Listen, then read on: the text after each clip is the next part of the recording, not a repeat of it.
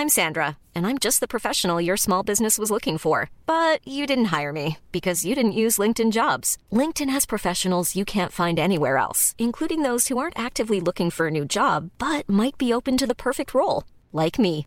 In a given month, over 70% of LinkedIn users don't visit other leading job sites. So if you're not looking on LinkedIn, you'll miss out on great candidates like Sandra. Start hiring professionals like a professional. Post your free job on linkedin.com/people today.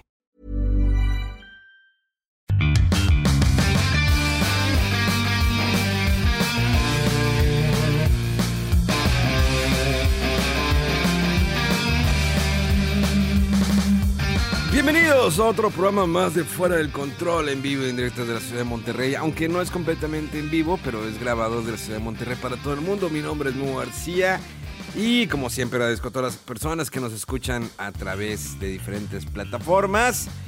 Y sigo otra semana más, casi ya tres años con este podcast. Y fíjense que está curioso que ya nos acercamos a Semana Santa, vacaciones. Eh, aquí en México se celebra, no sé si en otros países es Semana Santa, Día Cruz y. Pero pues al menos en Monterrey, pues ¿qué podemos celebrar si no tenemos agua? Ya se murió nuestra presa de la boca, eh, una presa bastante importante en, Monterrey, y pues, valió. Pero bueno, este sin lugar a dudas no sería posible sin el señor Rodolfo. ¡Au! ¡Salud! ¿Qué oído? No, pues sí. No tendremos agua, pero juegos, ¿qué tal? Oye, sí, ¿verdad?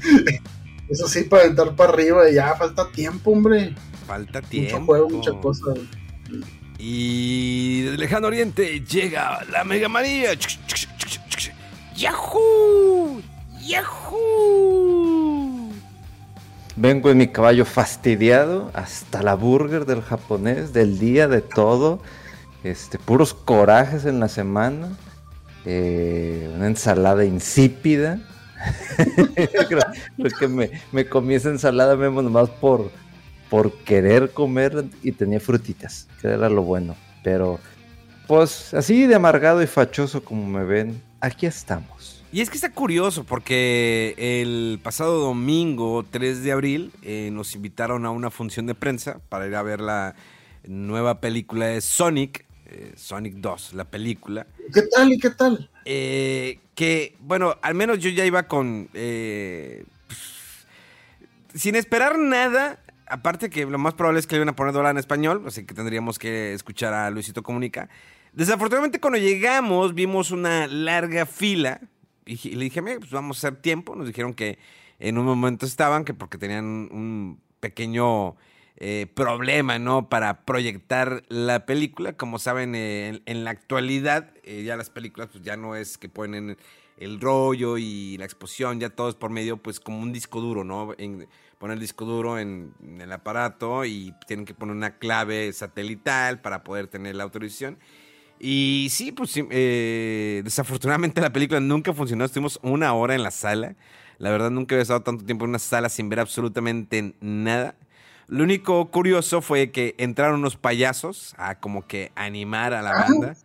Había payasos. Yo, yo, eh, al principio fue cuando vi a los payasos, dije, ah, caray, eh, nuevos enemigos de Sonic, o probablemente no había alcanzado el presupuesto para eh, botargas, ¿no? No llegaron a botar de Sonic, porque es que al mismo tiempo, en la Ciudad de México se estaba dando la premier con los invitados que prestaron la voz eh, a los personajes, prestaron la voz a los personajes de Sonic, pero pues obvio en español, ¿no? Estaba Luisito Comunica, entre otros, y pues dije, todo va, yo creo que va a estar bien, pero eh, a lo mejor no, eh, no alcanzaron a ponerse de acuerdo para mandar botargas de Sonic acá a Monterrey y pues nos mandaron unos payasos.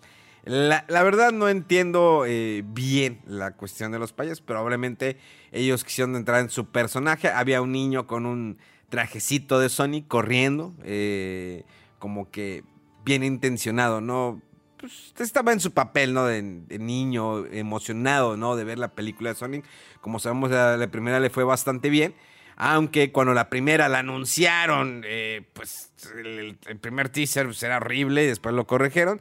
Bien, perfecto, perfecto. Entonces, eh, como les dije al principio, no estaba nada emocionado, no esperaba nada de la segunda parte.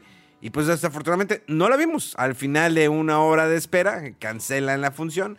eh, nos dice, yo creo que la persona encargada de esta cadena de cines, que no queremos mencionarla, porque la, verdad no sabemos quién, de quién realmente fue la culpa, si eh, de Paramount que no mandó bien el archivo o de la cadena de cines, no lo sabemos bien, a ciencia cierta, y lo más probable es que no lo van a decir. Salió la persona encargada de, de ahí y dijo, ¿saben qué? Pues, ¿saben? Pues no, no funciona esto, ya hicimos lo posible, eh, no nos responden allá en México y pues lo que vamos a hacer es que hagan dos filas. Una fila para aquellos que se quieren quedar, les vamos a dar una función la que ustedes quieran. Y una segunda fila para los que eh, pues no se van a quedar. No entendí el concepto de la segunda fila de los que no se quieren quedar. Probablemente a lo mejor para validarnos, ¿no? Una película para después. Pero ustedes creen que vamos a tener las ganas de quedarnos, hacer una fila más para decirles, ¿sabes qué? No fui. Oye, pues te doy una película para después el día que tú quieras. No, definitivamente no. Eh, sí fue una eh, decepción. Y la parte en domingo, levantarse temprano para ir a una película.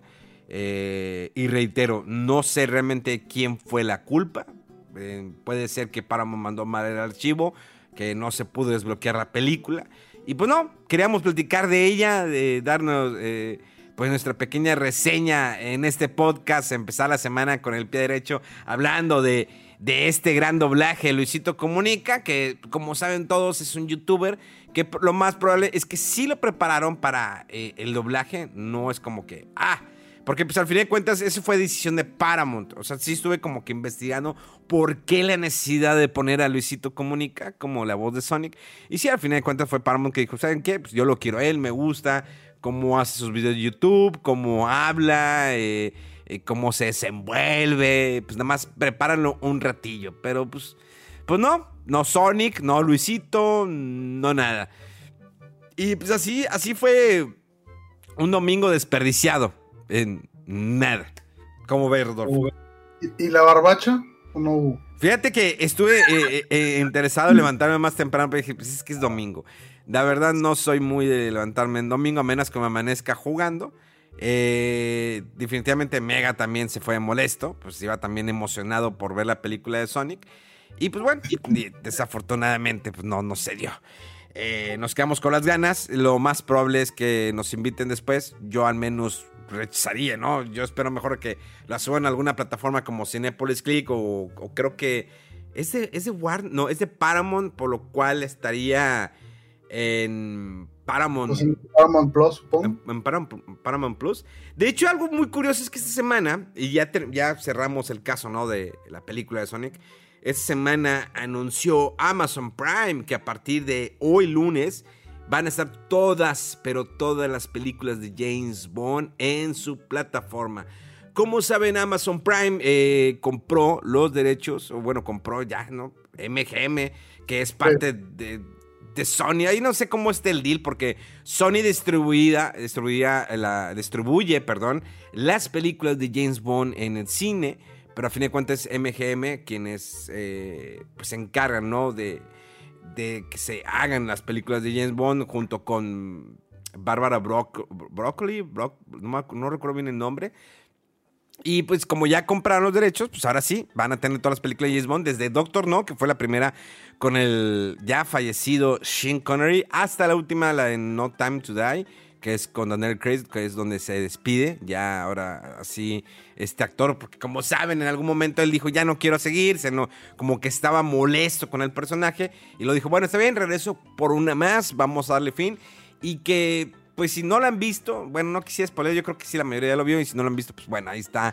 van a estar en Amazon Prime. Estamos hablando de las películas de Sean Connery, una de George Lapsney, que fue cuando eh, Sean Connery dio una pausa, dijo, ya no quiero seguir James Bond. Eh, sin embargo, después de la de, George Lapsney, que se llama Al servicio de su majestad secreta, algo así, eh, pues decidió no seguir. de hecho, George Lapsney dijo, no, saben que ya no quiero. Y entra de nueva cuenta el señor Sean Connery eh, con, mm, creo que era Diamonds Are Forever, creo que fue la última que, que hizo, eh, regresa con Diamonds Are Forever. Y luego ya pues se despide del personaje porque ya se veía grande. Entra Roger Moore con Live and Die. eh, un James Bond un poquito más cómico, ¿no? Más, pues más de guasa, ¿no? Más, más chistosón. Y de ahí, eh, pues eh, hizo cinco películas de, de James Bond, este Roger Moore. Sir Roger Moore, porque también tuvo el Sir. De hecho, en ese Inter hay una película que se llama Nunca digas nunca jamás, algo así, que fue con Sean Connery, que fue que Sony había comprado los derechos del libro de, mm, Casino Royale. Como saben, Casino Royale no solamente tuvo la adaptación eh, que todos conocemos de Daniel Craig, que fue dirigida por Marty Campbell, que es el director de GoldenEye, eh, sino que también hubo una que fue como comedia en la época de Sean Connery. Fue una comedia que se llama Casino Royale con diferentes actores. De hecho, sale el actor que caracteriza- caracterizaba, perdón. eh, no sé si recuerdan, hay unas películas de los 70s, creo que sí, de la Pantera Rosa, pero no era como que la Pantera Rosa la caricatura. Sí estaba más o menos basado, pero era con un inspector, que era el inspector que sale en las, caricaturas. Entonces, ese actor que no recuerdo el nombre hizo Casino Royale. Entonces, Sony decide lanzar esta película con Sean Connery. De hecho, le ponen peluquín a Sean Connery porque ya estaba quedando calvo. Sale Kim Basinger como la chica Bond. Y pues fue ahí como que la competencia. Ver dos James Bond no tenía el tema de James Bond. O sea, eh, eh, estaba como que a la mitad, pero sí era el per- personaje de James Bond y no junto eh, contra la competencia que era de Roger Moore. Luego entró, eh, obvio, este, Timothy Dalton que fue un James Bond solamente dos películas, que se rescata un tema de Duran Duran, de Living Die Lights, algo así, no recuerdo muy bien. Y luego entra, entra en una pausa, ¿no? Esta franquicia por un largo tiempo. Y regresa Pierce Brosnan con, eh, bueno, no regresa, sino que regresa esta franquicia con Pierce Brosnan que eh, actúa en la película de GoldenEye. Que a Pierce Brosnan, de hecho, ya lo habían buscado anteriormente, antes de Tim- Timothy Dalton. Pero Pierce Brosnan tenía una serie que se llamaba mm, algo de Ball Steels. No, no, no, no eran bolas de acero. Algo eh, Magnolias. No me recuerdo, pero una serie de televisión. Por lo cual, eh, por contrato, Pierce Brosnan no podía eh, hacer la película de James Bond.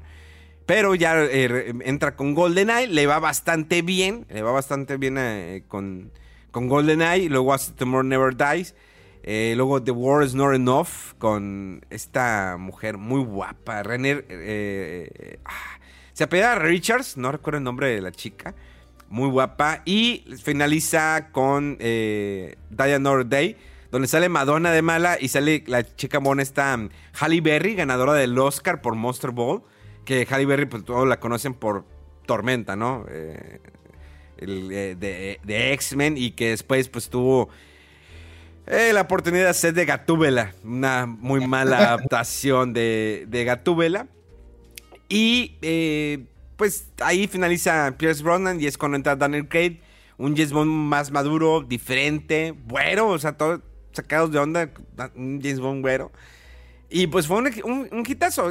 Aunque la segunda, Quantum Solace de, Dan- de Daniel Craig no es muy buena, sí tuvo pues una buena crítica, sí la criticaron bastante. Eh, después tuvimos Skyfall, un hitazo, creo que de las mejores de Daniel Craig, si no es que la ponemos en las mejores películas de James Bond, esta franquicia, eh, Skyfall. Y pues bueno, fueron cinco películas de Daniel Craig. Y pues esta semana ya las vamos a tener en Amazon Prime. Para aquellos que nunca han visto las primeras de Connery. Porque pues la verdad como que todos tienen la idea. James Bond, ok, Pierce Brosnan o Daniel Craig. Pero nunca han visto, tenido la oportunidad de ver cómo realmente. Porque de hecho cuando entra Skyfall y la siguiente de James Bond con Daniel Craig. Empieza el modelo de película que era... James Bond, que James Bond era alguien que interactuaba con el enemigo, que platicaba con el enemigo, que sabía cómo adentrarse con el enemigo. No era simplemente una película de acción, que eso lo vemos desde Doctor No, como Sean Connery o in- incluso Golden, eh, Finger, eh, Goldfinger, eh, una, una de las mejores películas, o desde Rusia con Amor, como James Bond es más políticamente, no interactuar con sus enemigos. Así era como el, el modelo. Eh, sí, es un, un hombre machista, algo que pues en la actualidad ya está como que muy tachado, ¿no, Rodolfo? pues, pues sí, pero pues como dicen, ¿no? la esencia del, del personaje. Este, entonces van a estar todas las películas que se han hecho de James Bond. Todas las películas de James Bond van a estar disponibles en Amazon Prime, así es. Eh, bien, para, para ver si las, las checo. Fíjate, yo, o sea, yo sé que tiene una larga historia esta franquicia y como que empecé a prestarles atención a partir de Pierce Brosnan, pero pues por GoldenEye, ¿no? Como que fue todo, o sea, hizo mucho revuelo esa película y luego con el videojuego y todo, como que la tenía muy presente pero no fue así como que tan fan. Y luego yo creo que este con, el, con Daniel Craig fue cuando ya como que les, les presté más atención a las películas. Pero sí, pues quién sabe qué tan atrás me pueda ir a ver, porque pues seguramente, como dices, ¿no? se, debe notar un, un, cambio ahí, aparte de generacional, pues eh, como está caracterizado el, el, personaje, pero pues puede ser interesante, ¿no? Mucha gente que los ha visto es muy fan de ellas y pues puede ser, puede ser una buena, este, pues no sé, un buen fin de semana, una buena investigación ahí de ver esas de, de James Bond. Y pues qué chido que van a estar, porque antes creo que estaban nada más en el canal de MGM, que estaba bajo Amazon Prime, pero como las lo compró o algo así, pues qué padre que van a estar todos ahí en el servicio de, de Amazon Prime directo para checarlos. Sí, y está curioso eh, la franquicia que cumple este año, 60 años de James Bond. Eh, tenemos por ahí que, como saben, algunos mexicanos han hecho su, eh, han tenido su participación, incluso Pedro Armendáriz Jr. tuvo una participación y su padre, Pedro Armendáriz Jr., también tuvo una participación en James Bond con, con Sean desde Rusia con Amor. Como saben, Pedro Armendáriz, padre, pues ya había hecho, ya estaba haciendo cine en Hollywood. Digo, los dos ya fallecieron, pero ahí hay dos, los dos, tanto como padre como hijo, han estado presentes, incluso otros mexicanos. Y pues sí deberían de darle la oportunidad. La verdad, eh, creo que podría posicionar que de las mejores películas de James Bond está Doctor No, Goldfinger, From Russia with Love. El Live and or Die eh, con Roger Moore es buena. Es una buena introducción a James Bond. Incluso desde la que mencionaba de George Slavny, que es al servicio de su majestad secreta, que es la única película, eh, la única historia donde James Bond se casa. Está muy curioso, es la única donde pasa eso. incluso, mira, las de Timothy Dalton es un James Bond que no tiene una personalidad, eh, a pesar de que este actor, eh, Timothy Dalton, que después pues ha hecho algunas películas, creo que cabe destacar eh, sale como malo o como el villano en la película eh, de Disney de Rocketer, esa película noventera, eh, que creo que quieren hacer un reboot próximamente. Si no se acuerdan que es Rocketer, buscan así Rocketer, una película de Disney. Y también hizo una película con Fran Dresser, que todos la pueden recordar como La Niñera, que se llama La Niñera y el Presidente, exactamente. Entonces, eh, Timothy Dalton no ha destacado mucho, eh, aunque, aunque, ahí les va. Recientemente Timothy Dalton está en la serie, esta que es de, que como antihéroes, que es de HBO Max. Híjoles, ¿cómo se llama esta serie? Que incluso eh, estaba mm, en, se me fue, en Netflix este Timo. Eh, ay, se me fue el, el, hombre. The Boys, pero ese es de Prime, ¿no? Eh, ¿cuál, ¿Cuál dijiste? The Boys. No, eh, sí, bueno, Doom Patrol. Doom Patrol, esta serie ah. que está en HBO Max. Ahí está, tiene un, un, papel bastante importante. Si nunca han visto Doom Patrol, tienen que verla, basada en personajes de DC Comics, muy buena. Está en HBO Max, creo que hay tienen, ahorita les digo cuántas temporadas. Tiene cuatro temporadas. Eh, tiene tres temporadas. El, último capítulo salió en noviembre del año pasado. Eh, Star ya se renovó para una cuarta temporada. Ahí está Timothy Dalton. Y en cambio, por ejemplo, este Pierce Brosnan, pues ha hecho alguna que otra peli hizo algunas películas como el caso de Thomas Crow, muy buena, que es un ladrón. Eh, estuvo en las de Ava, ¿cómo se llamaba? Mamá Mía, perdón. Eh, cantando, que muy forzado, pero ahí estuvo en Mamá Mía. Eh, y hizo una película, una serie del oeste recientemente, que ya se, ya se terminó. Y también, pues, eh, a veces existe la maldición, ¿no? De que después de que haces un personaje durante tanto tiempo, en este caso como James Bond, Sean Connery todavía hizo algunas películas, de hecho ganó el Oscar como mejor actor de reparto por la película Los Intocables, eh, una película que hizo junto con eh, este Kevin Costner y donde este Al Pacino sale eh, de como Al Capone. Y, ah, no, creo, es Robert De Niro. Robert De Niro sale como Al Capone. Entonces ahí ganó el Oscar como mejor actor de reparto. Y como todo también lo recordamos por el papá de, Indiana Jones, el señor Henry Jones. Eh, también salió. Y la última película que hizo Sean Connery creo que fue la de... Híjoles, se me fue. Fue unos superhéroes, no le fue muy bien en taquilla y fue cuando Sean Connery dijo, ¿saben qué? Me retiro, me retiro de actuación. Se alejó totalmente de, de Hollywood y pues, lamentablemente hace dos años falleció. Falleció en, octubre del 2020, si no me falla la memoria. Sí fue en octubre del 2020 que falleció este hombre. Sí, 31 de octubre del 2020 eh, falleció Sean Connery.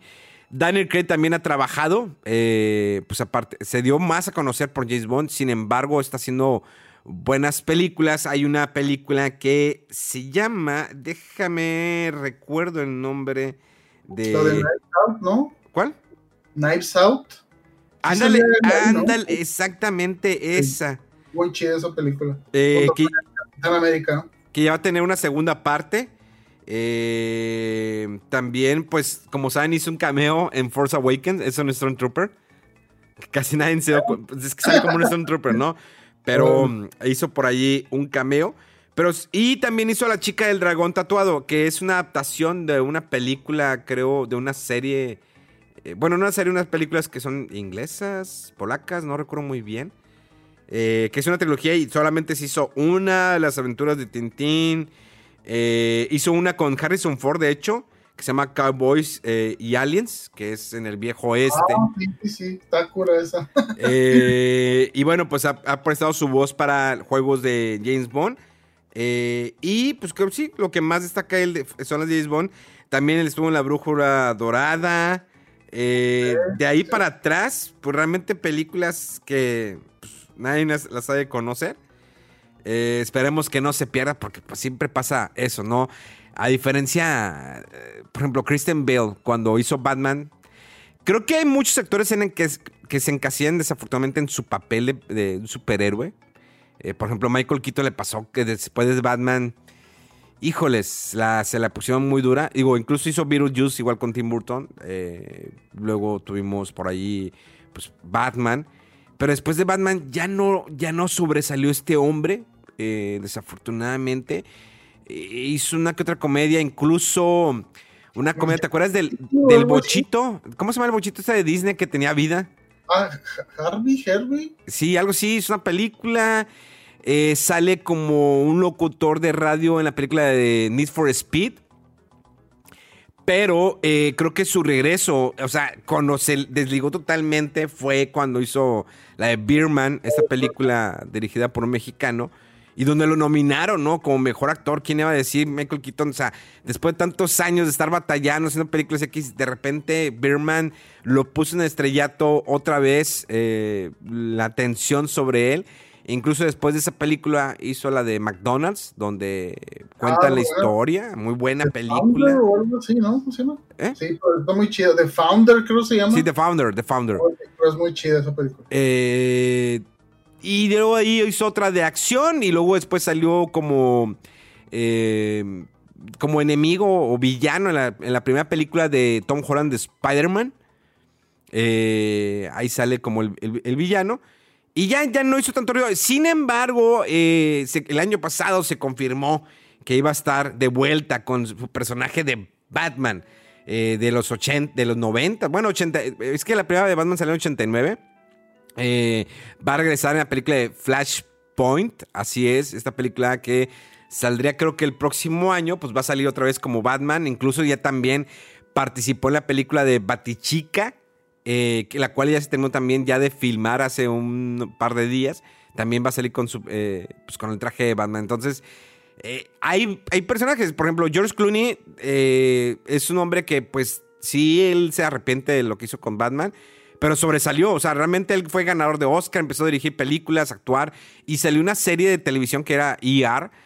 Muy buena serie, ahí estuvo un tiempo, pero empezó a tener cierta fama, brinca a la pantalla grande, le va muy bien, hace Batman, se va para abajo, pero eh, después empezó a hacer películas de renombre, incluso La Gran Estafa junto con, ¿cómo se llama? Con Brad Pitt y, otros actores. Y, por ejemplo, Val Kilmer, que hizo Batman Forever, Val Kilmer creo que lo que más sobresale de él fue la película The Doors, como Jim Morrison. Muy buena adaptación de Oliver Stone. Eh, pero Val Kilmer también tuvo un declive. Hizo incluso una película con Marlon Brandon que le fue muy mal. Y se empezó a perder Val Kilmer y como saben, pues perdió la voz hace un par de años por el cáncer, ¿no? Que tenía de, garganta. Eh, ahorita habla por medio... Ya le van a poner como una voz electrónica.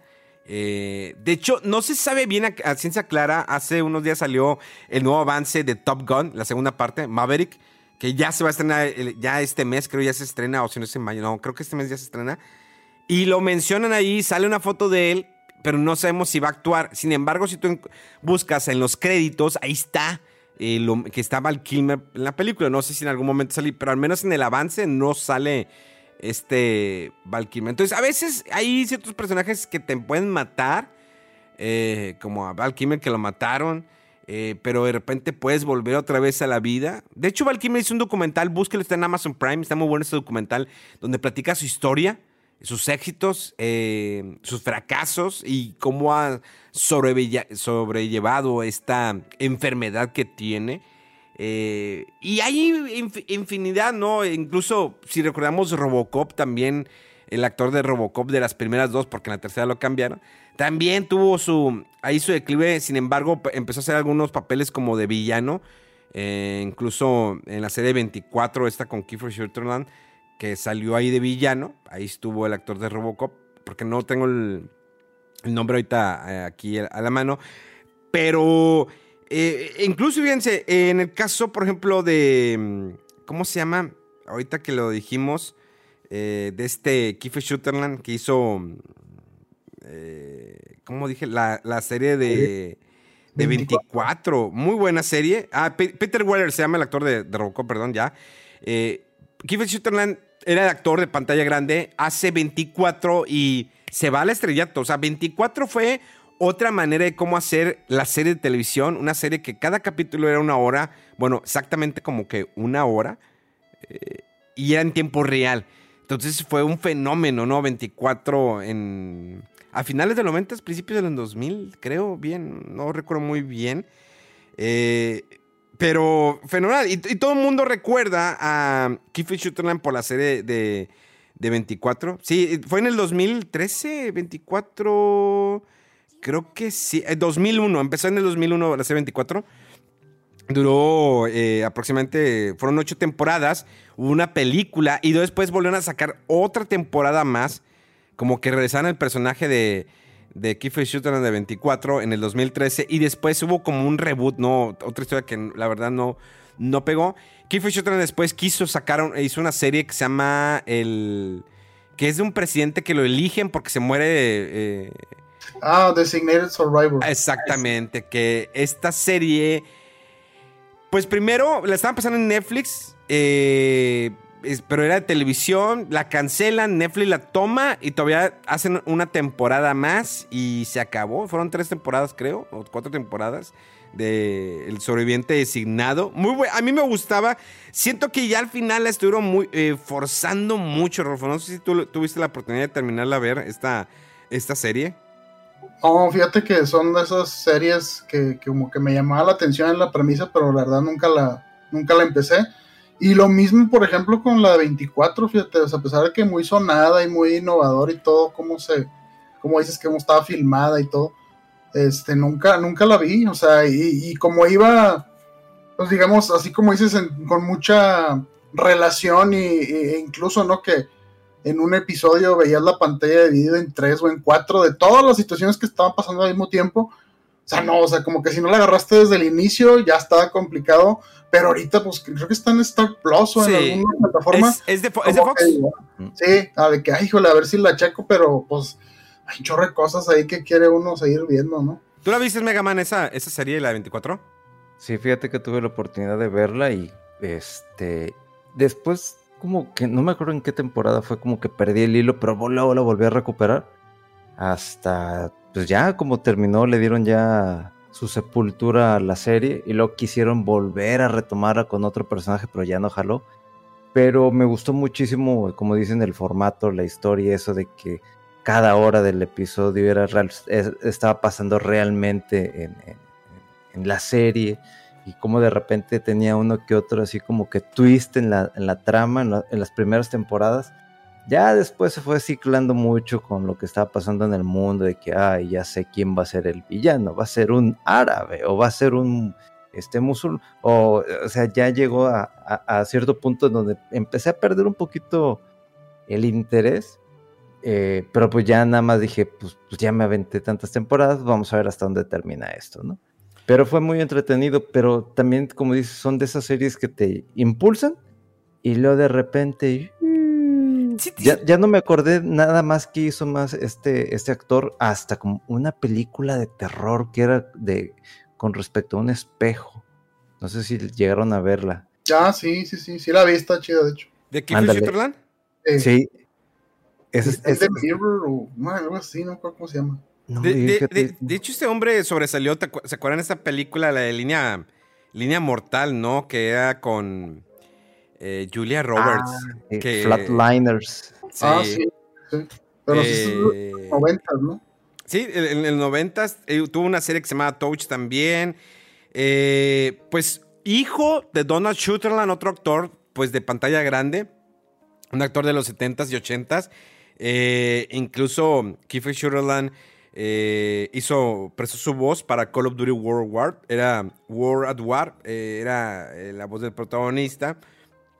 Pero sí hizo muchas películas durante, las durante los 90 este Kiefer Sutherland. Buenas.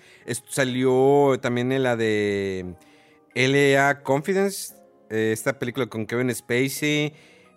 también una de que eran vampiros. ¿Cómo se llamaban esta, esta película? Ah, The Lost Boys. Ándale, The Lost Boys también. Ciudad en Tinieblas, ¿se acuerdan de esta película que en la noche pasaba algo, modificaba en la ciudad? Esta película salió por ahí a finales también de los noventas.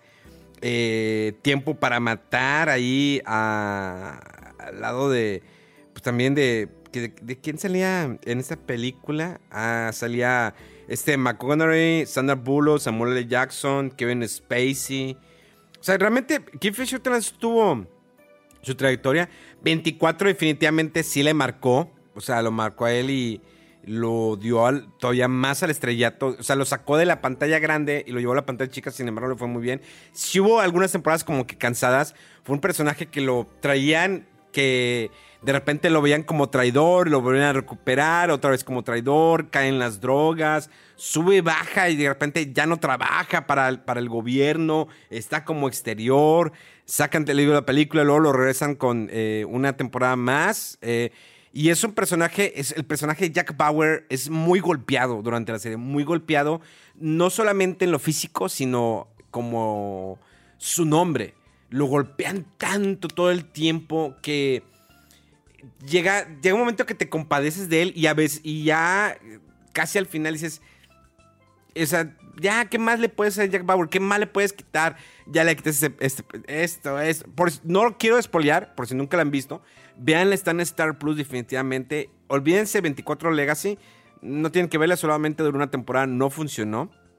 Eh, y la de, la de... ¿Cómo se llama? ¿Designado? ¿Cómo se llama, Rolfo? Designated Survivor. Ah, exactamente. Esa, pueden ver la primera temporada si quieren, si las amarra, pueden ver la segunda. Se acaba en la tercera media forzada. O sea, es, un personaje donde es un héroe eh, al principio y al final te quieren decir, yo, tú decides si es villano o héroe, si es el que rescata el país o no lo rescata o vive en las mismas mentiras de la política. porque sí hay mucho manejo de política. Creo que para eh, eh, manejo de política no hay nada como House of Cards. Dígame, Rodolfo, tú sí la viste, ¿no? House of Cards. No. ¿Mega Man? Igual, de esas que quiero ver, pero no, no me aventé todavía. ¿Vega? Sí, yo también. Y fue, y fue muy raro porque la empezó a ver mi hermana, y luego la empezaron a ver mis papás, luego la empezó a ver mi hermano, y luego de que, ¿y tú ya no lo No, no quiero.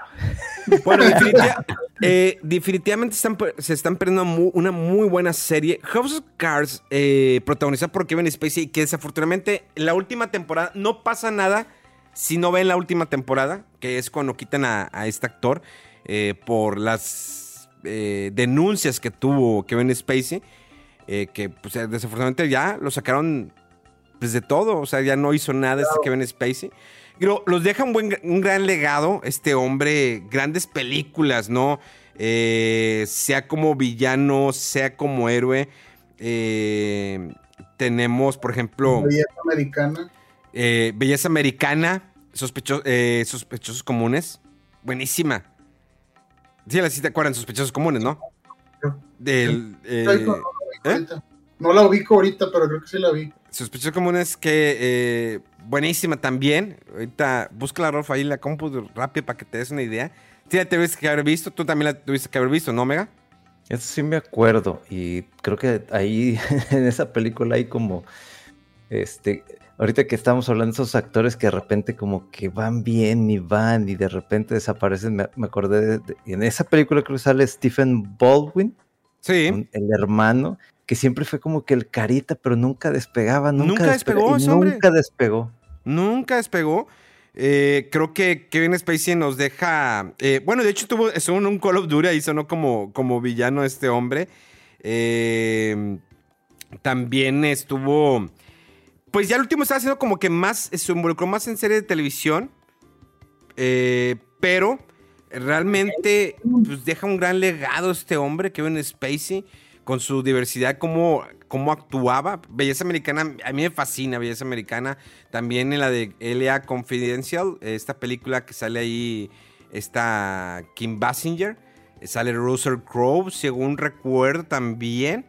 Eh, y la que- de Seven, no. ¿Eh? Seven, A la no, Seven. Ni, ni digan nada, pero sí Seven es un peliculón con Brad Pitt y este Morgan Freeman. Si no lo han visto, búsquenla por favor. Realmente qué peliculón es, Seven.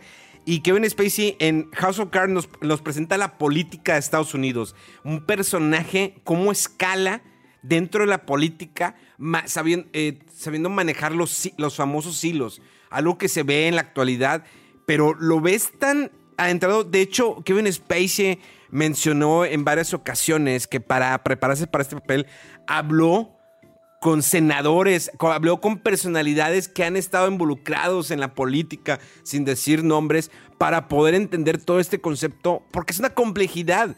Ne- eh, House of Cards empieza sencilla y como va avanzando, se va eh, haciendo más compleja la historia y cómo en todo lo que cae este personaje que de repente dices, bueno, ¿es bueno o es malo? ¿O es bueno o malo? ¿O ¿Es antihéroe? ¿O realmente está rescatando el país? ¿Realmente le interesa el país?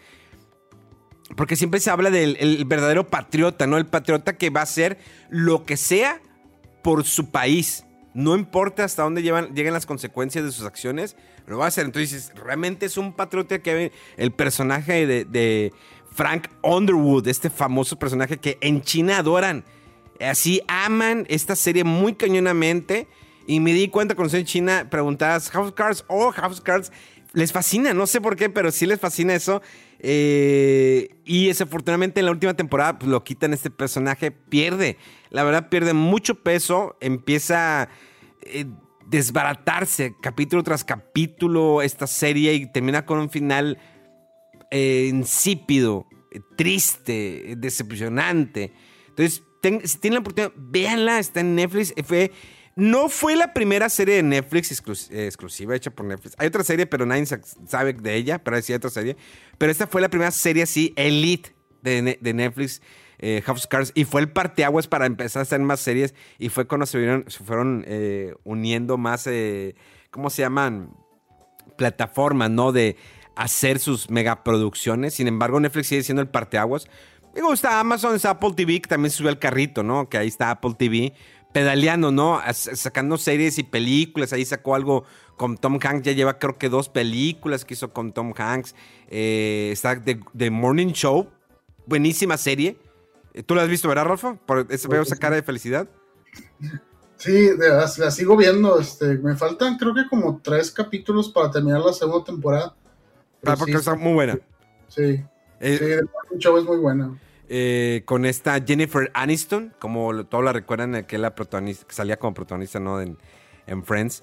Una serie que nos pinta el detrás, ahora sí, detrás de cámaras de un morning show de Estados Unidos, todo lo que pasa, pero toca temas muy importantes, eh, eh, temas escabrosos, temas delicados como el acoso sexual, las violaciones, el buscar una nota, el amarillismo, pero más que todo les digo, es más detrás de cámaras, los personajes cómo se van involucrando, qué pasa eh, eh, detrás de la mente de, una producción, de un programa bastante famoso, las conductoras, todo, todo eso lo vemos de Morning Show, una serie exclusiva de Apple TV que ya terminó su segunda temporada, que salió el año pasado y que, esperemos este año ya, anuncien la tercera temporada porque se quedó bastante bien. Hey, I'm Ryan Reynolds. At Mint Mobile, we like to do the opposite. of what Big Wireless does. They charge you a lot, we charge you a little. So naturally, when they announced they'd be raising their prices due to inflation, we decided to deflate our prices due to not hating you. That's right. We're cutting the price of Mint Unlimited from $30 a month to just $15 a month. Give it a try at mintmobile.com slash switch. $45 upfront for three months plus taxes and fees. Promote for new customers for limited time. Unlimited more than 40 gigabytes per month. Slows. Full terms at mintmobile.com. Eh, creo que es la producción que más rescató. Bueno, también está la de esta. ¿Cómo se llama el futbolista? Se me, se me olvida. Ted Lasso. Ted Lasso, muy buena. Otra serie exclusiva de, Apple TV, Ted Lasso. no importa que no te guste el fútbol, tienes que ver Ted Lasso. Yo incluso uh, se la he puesto a personas que no les gusta el fútbol. Es que no, vela vela. Y cuando terminan de que van al tercer capítulo, se empiezan a enamorar de los personajes, no solamente de Ted Lasso, este hombre que viene de Estados Unidos y lo llevan a, eh, Londres, a Inglaterra, a dirigir un, equipo de fútbol, pero hay una primicia que no queremos que, no te la quiero espoliar. Pero hay un choque de cultural, ¿no? Las costumbres gringas con las costumbres de, de England o Inglaterra. Eh, hay un choque ahí eh, los jugadores. Si es comedia, no es tanto drama, si hay un drama, si hay un desarrollo de cada personaje, porque lo vas conociendo a cada personaje, no solamente Ted Lasso, sino los demás entrenadores, y cómo va encaminando las cosas, y cuando crees que ya lo viste todo, te vuelve a sorprender. Probablemente en algún momento la serie pueda recaer en cosas que ya hemos visto, pero hasta el momento va sorprendiendo, porque no es una simple serie de fútbol bastante recomendable. Y definitivamente, no, vienen muchas cosas. Creo que Netflix le está apostando también bastante al anime, ¿no? Eh, sus, aunque, bueno, a excepción de Cowboy Vivo, que desafortunadamente el año pasado salió la primera temporada y a la semana la cancelaron. No le dieron la oportunidad. Los actores se sintieron tristes.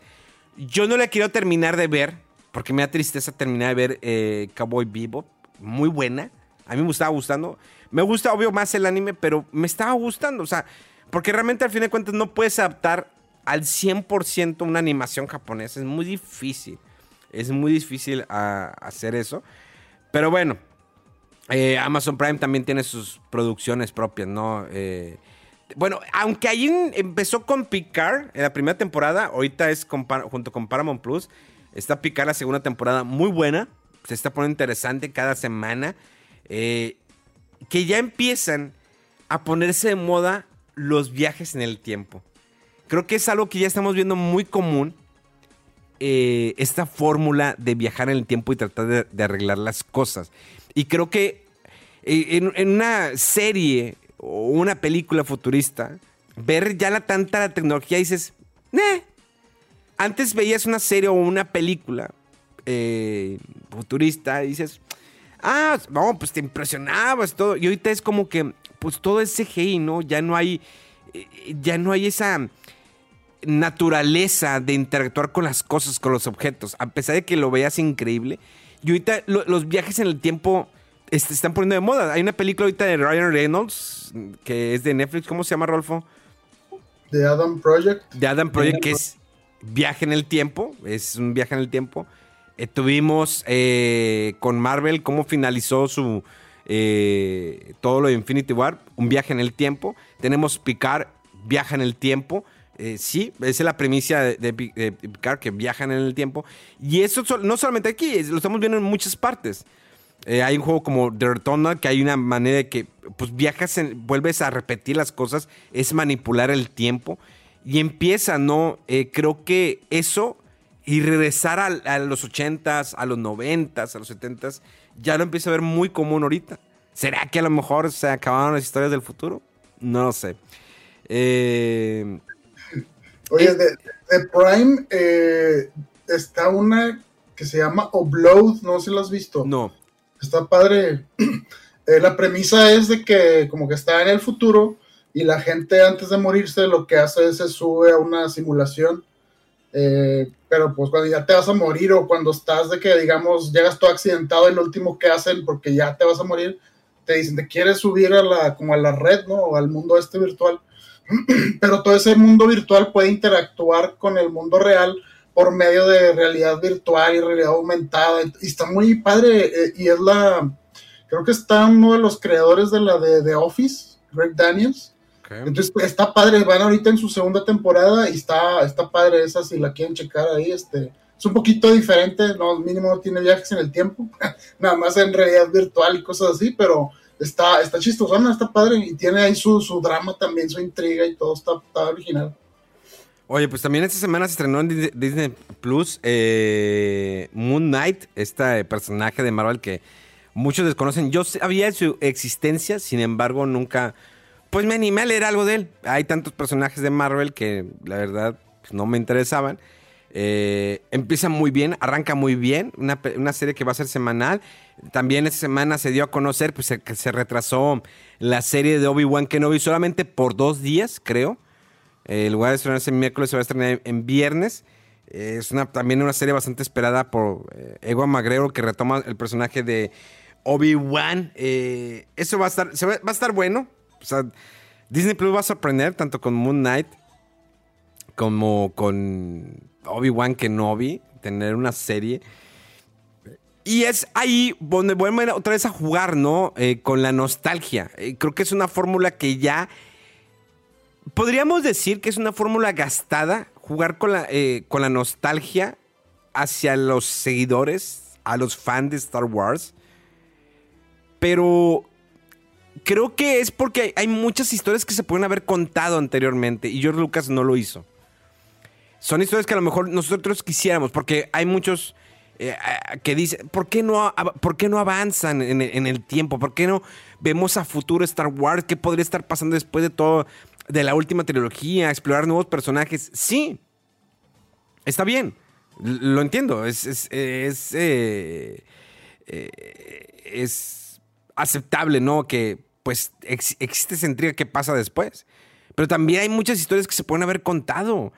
Eh, George Lucas tenía su fama, ¿no? En que, en que entre cada episodio, pues no se sabía qué había pasado. Te lo ponía con créditos al principio de la película. Como sabemos, eh, George Lucas, para poder quitar los créditos, porque en, ninguna, en, la- en las películas, ustedes normalmente van- ven créditos al comienzo, pues eh, George Lucas los quitó.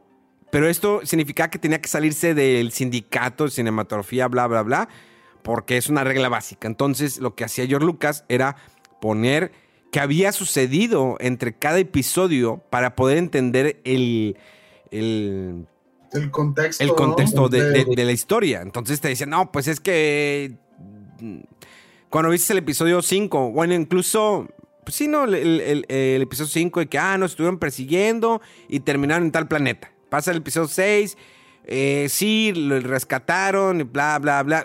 Mucho- muchas cosas pasaban y dices, ah, pues lo, veo. Salieron cómics, libros y demás.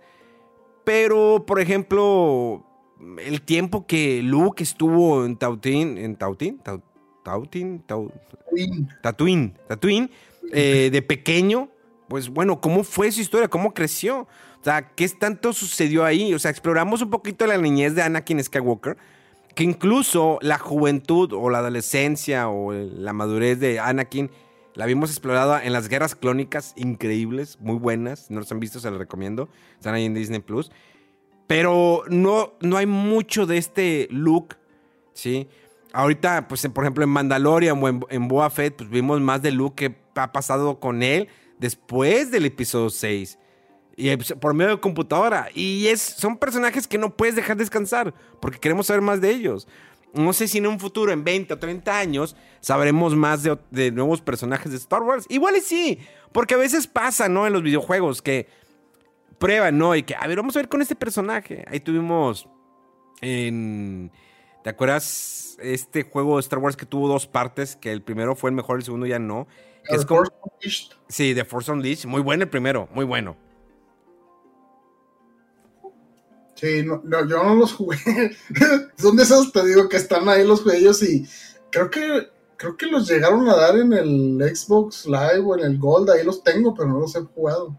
Sí que son muchos juegos y sí, este, pues Star Wars, yo creo que lo, lo... Es muy extraño el caso de Star Wars porque yo creo que cautivó mucho la imaginación de la gente y sobre todo el poder que tuvo eh, como de crear mundos, de crear universos y de cómo emocionó a la gente, a las audiencias. Nosotros, pues de niños, o sea, era como demasiada estimulación eh, a la imaginación de, imagínate un planeta donde siempre está, es casi un pantano siempre, otro que prácticamente es desierto, o que la, este, no sé, el gusano gigante, que, o sea, como que eran muchas cosas diferentes y muy imaginativas. Y, y o sea, la historia de, de Luke Skywalker y su papá, pues está interesante más o menos, pero creo que eh, eh Star Wars era mucho más que eso y es mucho más que eso. Y yo creo eso es, es, lo que dices todo, Memo, de la importancia de, de, que como que muchos se quedaron, eh, eh, o sea, cuéntame otra historia, pero en ese mundo tan chido, o sea, que tuvo su, su, su peso Luke Skywalker y demás, pero no era lo único que maravillaba de Star Wars, ¿no? O sea, todo lo demás te cautivaba mucho, la imaginación. Entonces, pues sí están ahorita así como que sacando por todos lados de donde se pueden historias. Este, yo la verdad le perdí un poquito ahí de hilo porque ya como que se me hizo demasiado con tanta cosa de Star Wars.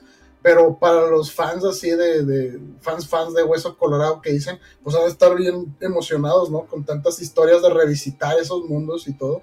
Eh, pues va a estar, va a estar padre. Y se me hace que están haciendo lo mismo con Marvel y a mí también ya me está como que sobresaturando un poco. Pero qué chido, o sea, que historias de Loki, el Capitán, este, el Winter Soldier y ahora con el, este, el, Moon Knight y todo.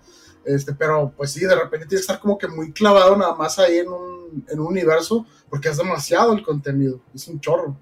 Pues empieza a tener como que nuevos personajes. Ah, ok, déjame conocer.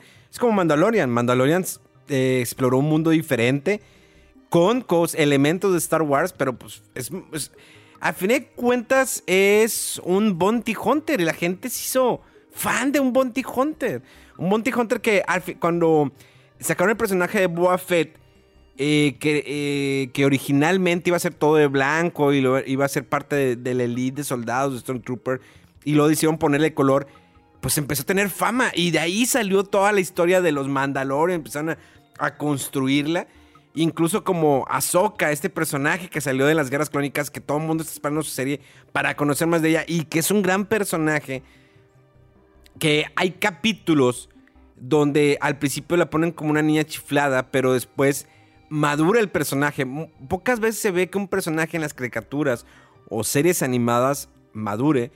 Y el eh, Ahsoka es esos casos, que es un personaje que maduró y queremos saber más de ella porque a ella la expulsan de la, de la orden de los Jedi y luego después le dicen, bueno, puede regresar, ella ya no quiere, se siente decepcionada de la orden de los Jedi y se va por su cuenta.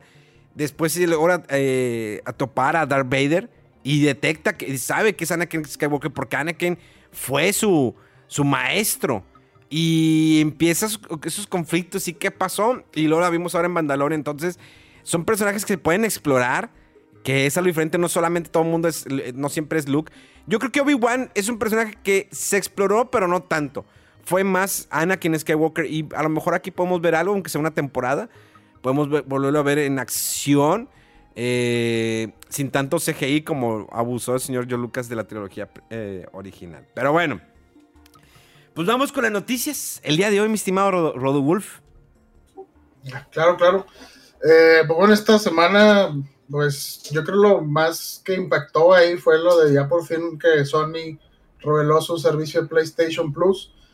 Eh, donde lo más relevante yo creo es que por fin va a haber una forma legal, entre comillas, de, o, legítima, pues, de, de, disfrutar de los juegos clásicos que estábamos nosotros mencionando en podcasts anteriores, ¿no? De que, oye, los juegos perdidos de PlayStation 1, eh, no sé, el Metal Gear, pues, ¿cómo lo juegas ahorita, no? Bueno, van, este juego, este, perdón, este servicio llega en junio de este año con tres eh, niveles que van a ser el esencial, que es lo, el equivalente a lo que es el PlayStation Plus ahorita, con los mismos beneficios y costo y todo y el que sigue es el Extra, que es el que ofrece eh, una librería empleada de PlayStation, de juegos de PlayStation 4 y 5. Eh, y eh, el Premium, nivel Premium, que es el, el, nivel más alto, este ofrece juegos de PlayStation 1, 2 y PSP. Y lamentablemente para México y algunas regiones que no tienen el PlayStation Now, se quedan sin juegos del PlayStation 3 porque de momento solamente están disponibles por el servicio de streaming. Eh, y bueno, tenía ahí el blog, ¿no? Un comunicado de que decían que posteriormente iban a eh, trabajar en ampliar la cobertura de PlayStation Now. Eh, así es que pues esperemos que, pronto esté disponible para así poder jugar prácticamente cualquier juego así muy importante o relevante de PlayStation de, sus pasadas generaciones. y pues bueno, porque pues Microsoft tiene su servicio de, de xCloud en, en, México y funciona bastante bien. Entonces, no sé, yo creo que fue cuestión de, de, cómo priorizaron los territorios, pero de que se puede, se, se, debe poder. Este, no sé si vieron esto, qué les parecieron los precios, los costos, ¿les llama la atención? O... Mega. Pues fíjate que de lo que pude ver ahí, este, viendo rápido, pues se ve así como que muy padre, muy interesante. Inclusive dices, ah, pues vamos a ver qué, qué más cosas, este, podrían llegar a ofrecer. Pero esa última parte que, que estaba como que en, en, asterisco literalmente, de que en letras chiquitas, ¿no? Para aquellos que están en Latinoamérica, pues miren, este, y todavía porque yo recuerdo que me metí a ver lo que era el blog de, de, de, PlayStation, ¿no? De que precio Latinoamérica, este, como era 76.99 anuales y de que, ay, para empezar el precio, ya cuando vi, dije, mm, pues, híjole, pues no sé, dependiendo primero de qué juegos, este, en caso de que llegase a funcionar bien, o sea, porque también es ese detalle, que funcione. ¿Qué juegos van a ser? ¿Cuáles van a ser? Si me vas a traer un, no sé, un... Ay, no sé, algún juego medio raro de Play 3 que nadie jugó y, ah, ya lo subimos porque fue fácil conseguir la licencia o por algo, no sé, algún, este, algún milagro de la creación, ahí están. Pues no, o sea, no voy a andar pagando casi 77 dólares anuales por juegos que no voy a poder jugar y que no son los que me atraen, ¿no? Sí, claro. Si no lo has hecho con el, con el Nintendo Switch Online, va, porque no tiene la atención los juegos. Y fíjate que, pues creo que hay un antecedente no tan bueno por parte de Sony cuando lanzaron el PlayStation Mini, ¿verdad? Que los, la, selección de juegos estaba así como que... O sea, algunos eran como que más o menos bien, pero no todos, había muchos que faltaban. Entonces sí depende mucho de la, de la librería que vaya a estar inicialmente y, y, si, y, si, no es muy grande, pues a ver qué tan rápido va creciendo, qué tan frecuente va aumentando y que vayan poniendo los juegos que quiere la gente, ¿no? Sí, y sobre... Eh, sí. Creo que perdimos a Mega. Sí. A mí, en lo, personal, no sé, eh, si hubo peleado con la cuestión de que... A veces sale otro no, no tan chido, etcétera. Pero... Mega, te estamos perdiendo muy gacho. Sí. Eh, a mí, en la cuestión de jugar algo de la nube, o sea, realmente yo quiero algo digital mío. Sabemos que, en la, por ejemplo, en el caso de los juegos de Nintendo, ¿no? Eh, como Super, NES, 64, pues los, ju- los juegos no son propiamente tuyos, pero los puedes descargar y tenerlos ahí, ¿sí? Ajá. Eh, pero jugar mucho la nube creo que es algo que pues va para allá, ¿no? Es una moda que ya hemos hablado en, en varias ocasiones que se va a perder, ¿no? Todo eso. El tener el juego que sea completamente mío, que yo pueda comprarlo y jugarlo cuando yo quiera. Eh, aquí estamos hablando de la nube que vas a depender totalmente del internet, ¿no, Rolf? Sí, bueno, nada más en el caso del PlayStation 3, los demás juegos sí se van a poder descargar, pero va a ser como dices en el caso de, Game Pass, ¿no? Que si de repente ya tumban el servicio, te dejas de suscribir, pues no lo vas a poder seguir jugando. Pero, o sea, sí, es una, pues una solución, digamos, a intermedia, pero de no haber nada a esto, yo creo que está bien. Pero sí, por ejemplo, yo compré muchos juegos de PlayStation 1 en el PlayStation 3 y obviamente pues esas compras ahí se quedan, o sea, no van a pasarse a este servicio ni nada porque lo que están ofreciendo es exclusivamente eh, el servicio de, de- renta, ¿no? De juegos o de jugar todo este catálogo mientras estés suscrito. Eh, no sé, no sé, o sea, como por ejemplo, si quisieras, Memo, de que, ah, no sé, vamos a hacer streaming de- del Silent Hill 1, o sea, pues bueno, ahí lo tendrías. Eh, de RPGs así más clásicos, los Breath of Fire, el 3. Pero la cosa es que vayan a 4. estar disponibles porque...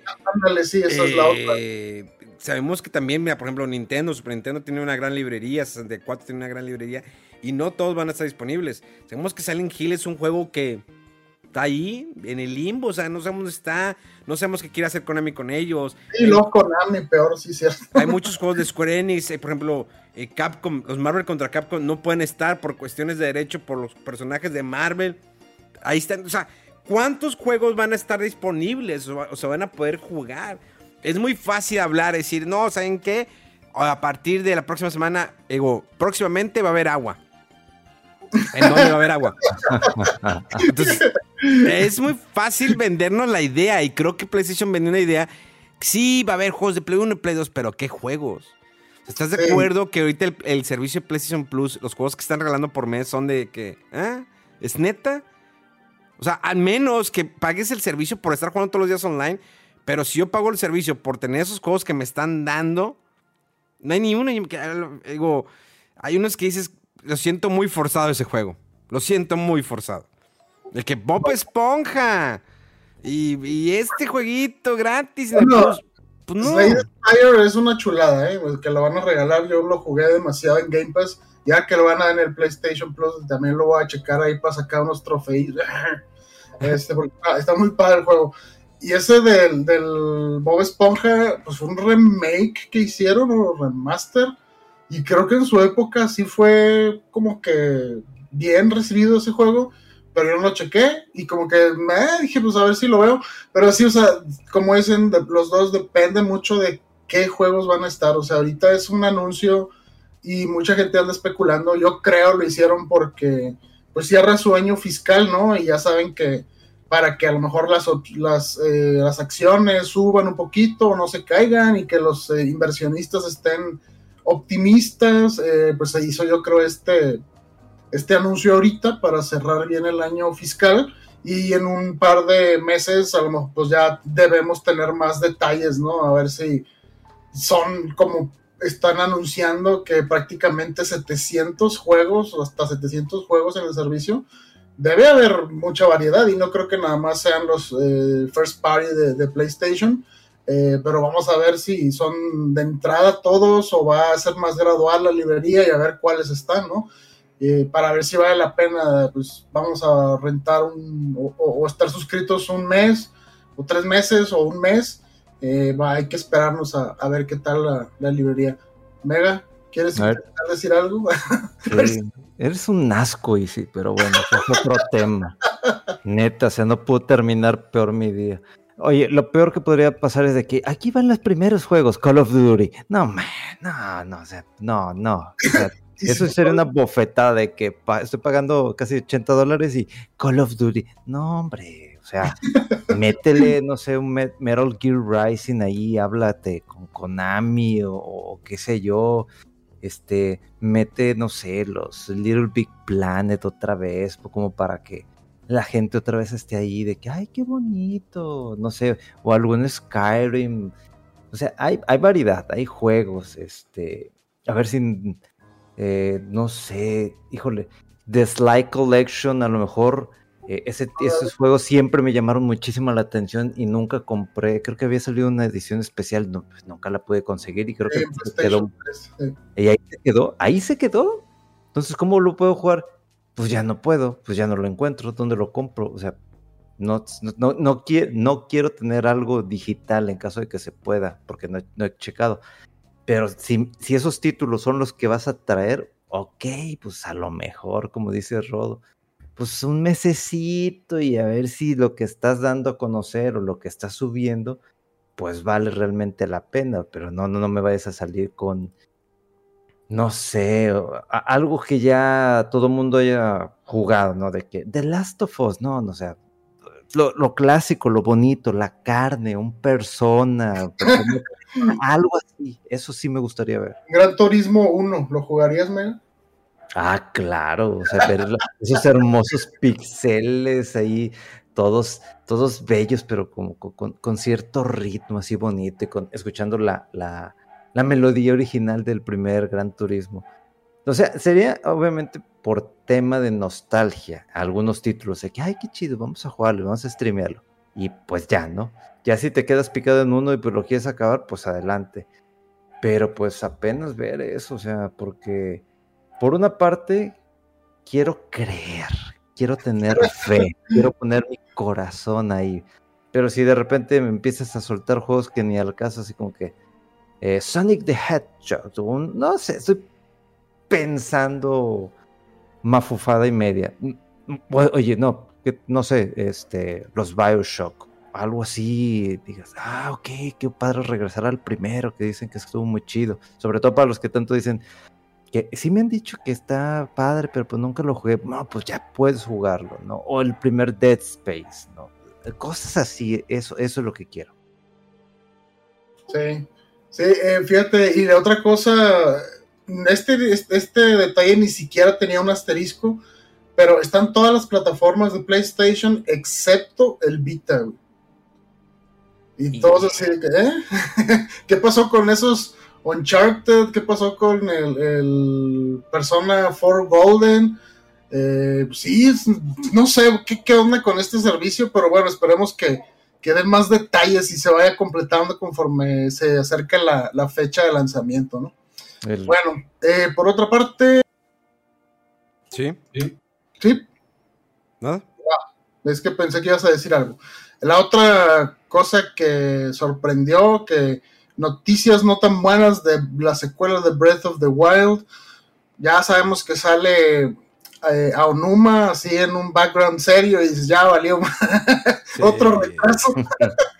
Eh, y pues efectivamente eh, que se va Breath of the Wild para primavera del próximo año. Y se mostró así como que de fondo lo que pareciera que era eh, lo que ya se había visto del juego, pero eran unas cositas ligeramente diferentes. Eh, vimos una Master Sword ahí como entre como no sé, media destruida o desgastada o con corrupción o algo así. Pues no, hombre, ya con eso las especulaciones de la gente se echaron a volar y bueno, vamos a tener otro año más para andarnos este, alocando ahí con teorías. Y pues bueno, como, como se va tan allá el juego, pues no falta que pensemos, no, bueno, a lo mejor para que coincida con un nuevo Switch, quién sabe, es que ya para ese entonces ya van a ser seis años de Nintendo Switch. Y pues ya como que una versión Pro, una versión Turbo o el 2, pues no vendría mal, pero bueno, ya nos estamos adelantando como siempre. Ya estoy viendo el bundle. Nuevo Nintendo, este, Switch 2 XBR, algo así, con el nuevo juego de Zelda y el nunca acabado Metroid. Ah, ya, vi el bundle. No, pues sí, ya, ya, si vamos a soñar, pues hay que soñar duro ya. Eh, otra cosa, bueno, salió una noticia muy que me llamó la atención a mí del de, juego este de Bloodstain, Ritual of the Night, que una colaboración con Ubisoft, dices, ¿qué, qué, qué? Va a salir Aurora, la protagonista de Child of Light, este RPG muy padre de Ubisoft, que era tipo JRPG. Y bueno, es una actualización gratis para el Bloodstain, que creo que ya tiene como dos años, ¿no? Mega que salió, tiene un rato. El Bloodstain tiene desde el 19. oye, pasó mucho tiempo. Y pues, bueno, digo, qué padre que, pues, que salga esta actualización y sobre todo gratis, ¿no? Se ve interesante ahí revisitar el, el juego, como que tiene sus habilidades, este personaje también. Eh, pues no sé, una excusa más para volverle a checar el juego. Incluso el trailer, oye, o sea, como que me volvió, me volvió a emocionar ver los escenarios, la música así muy clásico Castlevania, me, llamó la atención, no sé si lo viste. Me... Sí, sí lo vi y dije, ok, es que eso es lo padre, que, que cuando parece como que ya, pues digo, ya lo terminé el juego, tiene sus este, DLC, tiene sus upgrades, pero son gratuitos, o sea, en algunos aspectos. Y de repente ves esto y dices, ah, chis, pues, o sea, no está nada mal, o sea, sí lo voy a jugar, sí lo voy a descargar porque otra vez quiero volver a retomar este título.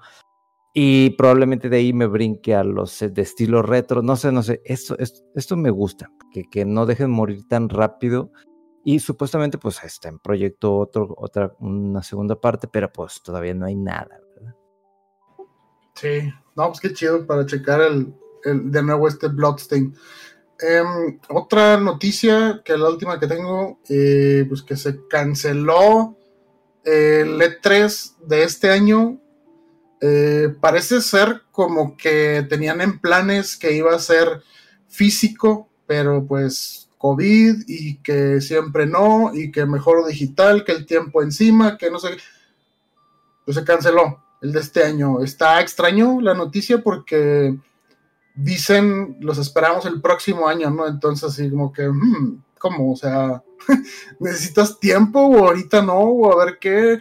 Eh, pero pues quién sabe qué, qué, qué, onda con la relevancia del E3, ¿no? Porque hemos visto que, pues, conforme pasa el tiempo y que pandemia y que los eventos que organiza, no sé, IGN, eh, las empresas por separado, o mismo este Geoff Keighley, eh, como que el E3 lo que era antes ya no tiene tanto la, relevancia de antes. Sin embargo, como que la fecha o alrededor de esas fechas siempre se juntaban o se ponían de acuerdo para hacer eh, pues alguna feria o, algún lanzamiento, eh, perdón, un evento aparte, ya sea Sony, por ejemplo, que tiene rato de no estar oficialmente en el E3, pero por esas fechas más o menos planeaban ellos su State of Play eh, para revelar sus planes. Y pues así, ¿no? Varios, varias empresas, entonces pues no sé qué onda con, con el E3 Memo. Fíjate que está, está bien raro porque ni las redes sociales del E3 dicen nada. Tú entras al sitio del E3 y tampoco dicen absolutamente nada. Dicen nos vemos en el 2022. Eh, están totalmente olvidadas desde el año pasado las redes sociales de, del E3, un evento pues que ya no estaba en su mejor época. Es algo que he mencionado, que creo que la era digital de alguna manera fue matando al E3. Eh, es algo que no podían detener. El E3 era un, producto eh, que era 100% cuando inició, un producto para medios y para eh, proveedores o digamos para aquellos distribuidores, distribuidores de videojuegos era 100%. En los últimos años decidieron abrirlo al público para que vieran y tuvieran esa experiencia de esto, pues para tener unos ingresos extra. Sin embargo, las compañías poco a poco se fueron separando. Rockstar llevaba años sin estar ahí. EA se separó, Microsoft salió. Nintendo, pues obvio, tiene su boot, PlayStation también. Entonces, se fue deformando, pero era, era lógico que en algún momento iba terminar así el E3, eh, la era digital, y no me refiero al Internet, sino que la era digital de cómo se comunica la información en la actualidad a través de redes sociales, streamings y demás. O sea, ya es una inmediatez. Eh, Nintendo publica un video que es totalmente, que lo ponen en vivo, pero es grabado. Eh, tiene 80 mil personas, pero la réplica de ese video está en tantos streamings, en tantas partes. O sea, no solamente en, la, en los sitios oficiales de Nintendo, sino también de streamers, youtubers, eh, influencers. Y se esparce ya, a diferencia de antes que eh, había una conferencia, había una exposición, vengan a implicar en el juego. Pues ahora es una inmediatez que en el momento que ya está el video, ya lo sabe el, mundo entero. Es qué tan rápido vas a teclear, qué tan rápido vas a compartir la información. Y el E3 era compartir la información con los medios y más que todo invitar a los eh, aquellas empresas que iban a destruir los juegos de manera física, que conocían el producto, pero pues como también sabemos que el producto, el juego físico cada vez va bajando, sin embargo, pues no, solamente hablábamos de juego en el E3, sino también había sillas gamers, computadoras, eh, ciertos gadgets también estaban ahí presentes, pero lo fuerte pues, eran los, las compañías. Entonces, si el E3 vuelve el próximo año, probablemente va a ser un evento muy pequeño y va a ser digital ya no va a ser el 3 de hace 10 años, ya no puede serlo. No, tiene, no hay un sustento económico para poder tenerlo. ¿Por qué? Porque las compañías ya no van a invertir como antes. Así es. Y, y, aquellos que tuvieron la oportunidad de ir, qué bueno que pudieron verlo, qué bueno que pudieron vivirlo, pero ya es el fin. Ahora se anuncia un Summer, Summer Fest, algo así, por parte de este George, eh, este hombre. Eh, que pues bueno, que se encarga de los Game Awards cada año. Pues va a un evento, sí, pero yo creo que el evento sería más, vaya, hacia el público que consume el videojuego, ya no, eh, ya no a la información. Es como eh, una Comic Con, la Comic Con de San Diego. es vender el producto, pero también ponía algunas conferencias, ponía esto, anuncios de series de televisión. Pero también lo fueron deformando y se fue, eh, tenías que el magno evento de la Comic Con de la San Diego, pues era el, el, el, Hall H o el Salón H, donde estaban las conferencias. Eh, va a estar Marvel. No, pues ahí estaban todos haciendo fila desde un día antes, porque iba a estar Marvel, porque iban a estar el cast de tal película, de tal serie. Y, eso fue formando, pero pues el, el main era siempre los cómics, las figuras, las ediciones de colección. Yo creo que para eso iría el Summer Fest, que pues sería el poder consumir, comprar cosas exclusivas o incluso si alguna compañía se presta a poner algún juego que todavía no sale, pero lo pueden probar ahí, como lo era en el E3. Pero definitivamente ya no va a ser lo mismo. O sea, el E3 tiene que morir o transformarse en digital, pero todavía la gente no lo va a asimilar de manera digital, porque va a ser lo mismo. Va a ser lo mismo. Los influencers, los youtubers, los streamers, por medio de sus plataformas, van a estar pasando las conferencias. Por eso pasa con un Nintendo Direct. Lo está poniendo en YouTube, pero también lo está replicando miles, pero miles de personas y no es el mismo impacto que tiene. Por eso Nintendo, cuando dicen, oye, es que Nintendo se queja, que porque, pues, porque está perdiendo dinero Nintendo. O sea, Obvio que para Nintendo no es difícil. No es caro producir un video para YouTube. Obvio que no. ¿Cuánto les va a salir? ¿Dos mil, tres mil dólares? ¿Diez mil dólares? Eh, lo... Pero la réplica es que todo lo van a estar en, al streamer le deja tanta lana, al otro youtuber. Entonces, la era digital es una peleadera muy cañona. Y, y ya, fin. ya nos acabó el tiempo. Yo creo que, y como dices, no se, no se pudo transformar el, el, E3 y le comió el mandado a otros eventos como Gamescom, PAX, eh, las Comic Con y demás, pues es el problema, ¿no? Pero bueno, vamos a ver el próximo año a ver qué onda. Y pues estas fueron todas las noticias que traje para hoy. Pues se acabó. Esto fue todo lo que sucedió la semana pasada, la verdad. Eh, esta semana nos toca jugar ya el Chrono Cross, Star Wars Lego. Vamos, ya, ver, ya les diré en los próximos días qué tal van a estar.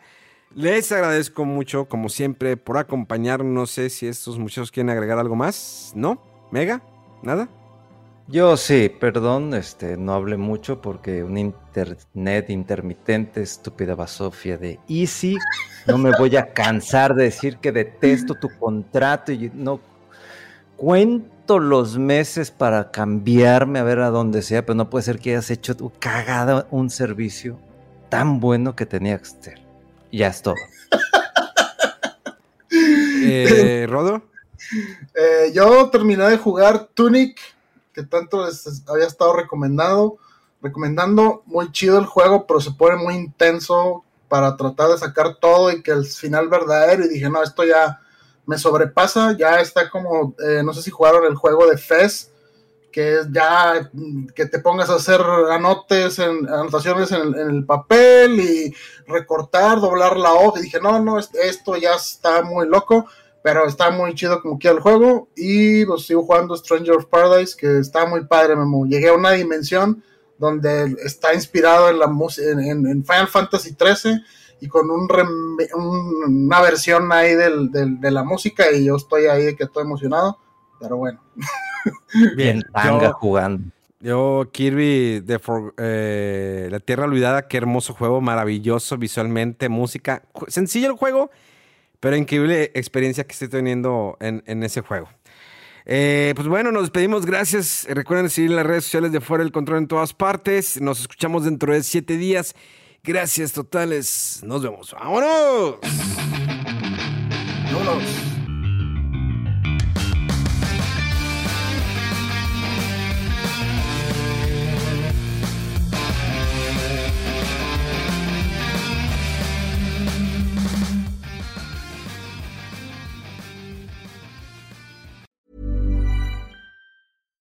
Hi, I'm Daniel, founder of Pretty Litter. Cats and cat owners deserve better than any old fashioned litter. That's why I teamed up with scientists and veterinarians to create Pretty Litter. Its innovative crystal formula has superior odor control and weighs up to 80% less than clay litter. Pretty Litter even monitors health by changing colors to help detect early signs of potential illness. It's the world's smartest kitty litter. Go to prettylitter.com and use code ACAST for 20% off your first order and a free cat toy. Terms and conditions apply. See site for details.